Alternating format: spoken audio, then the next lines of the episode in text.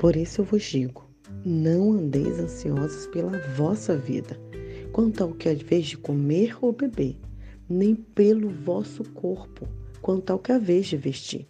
Não é a vida mais do que o alimento e o corpo mais do que o vestido? Observai as aves do céu. Não semeiam, não colhem, nem ajuntam em celeiros. Contudo, o vosso Pai Celeste as sustenta. Porventura vocês não valem muito mais do que as aves? Qual de vós, por ansioso que esteja, pode acrescentar um côvado ao curso de sua vida? E por que andais ansiosos quanto ao vestuário? Considerai como cresce o lírio do campo. Não trabalho nem fio. Contudo, nem Salomão, em toda a sua glória, se vestiu como eles. Olá, queridos, eu espero que vocês estejam bem.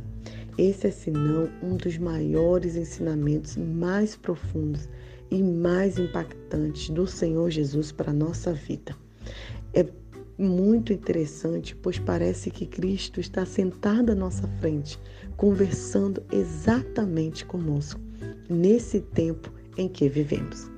Eu acabei de ler uma reportagem dizendo que o Brasil tem a população mais ansiosa do mundo, uma das populações mais ansiosas do mundo.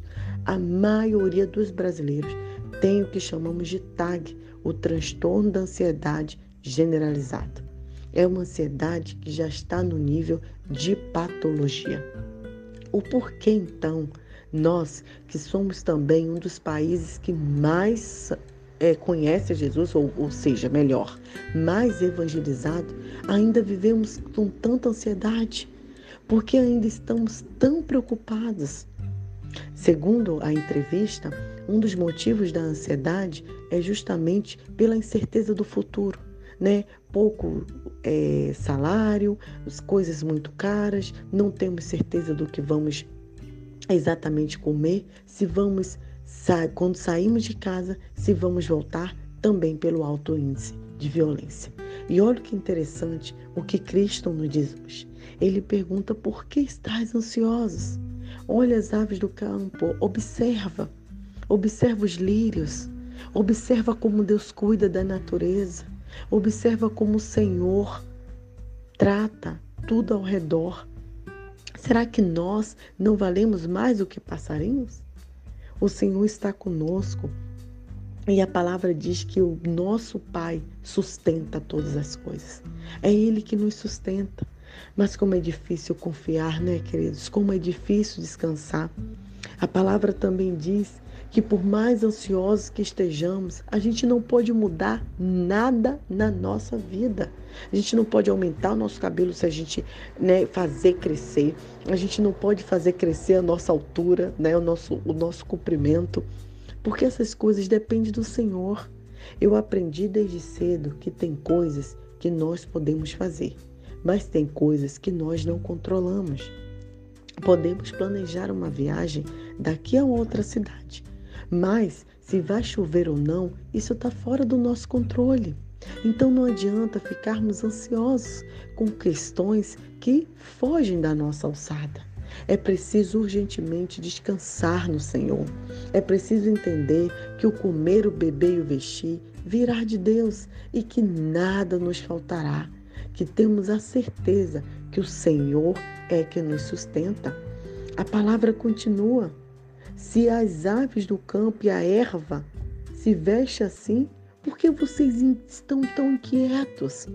A ansiedade gera em nós uma inquietude. E a inquietude ela é totalmente contra o que aprendemos essa semana sobre a oração e o jejum, a particularidade, o descanso. A inquietude nos tira o foco do Senhor Jesus. A inquietude nos tira o foco da fé e nos faz temer e a palavra diz que o verdadeiro amor lança fora todo medo. Sabe, o texto continua de Mateus 6, verso 30. Continua dizendo que quem se preocupa com tudo isso que a gente está desesperado são as pessoas que não conhecem a Deus. Porque nós que conhecemos ao Senhor estamos tão desesperados com tudo isso. Descansa. Agora mesmo acabei de presenciar um testemunho.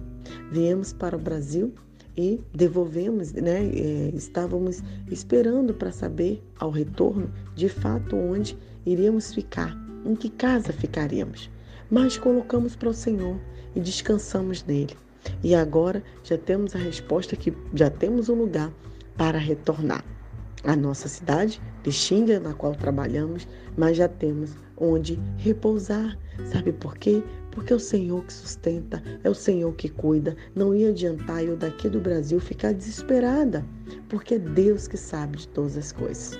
Nesse dia, eu te convido a sair dessa estatística de ansiedade e descansar em Cristo. Sim, de fato é preciso cuidar, cuidar do nosso emocional, do nosso psicológico.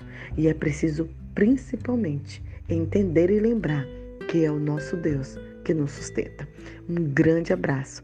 Deus abençoe. Fique na paz.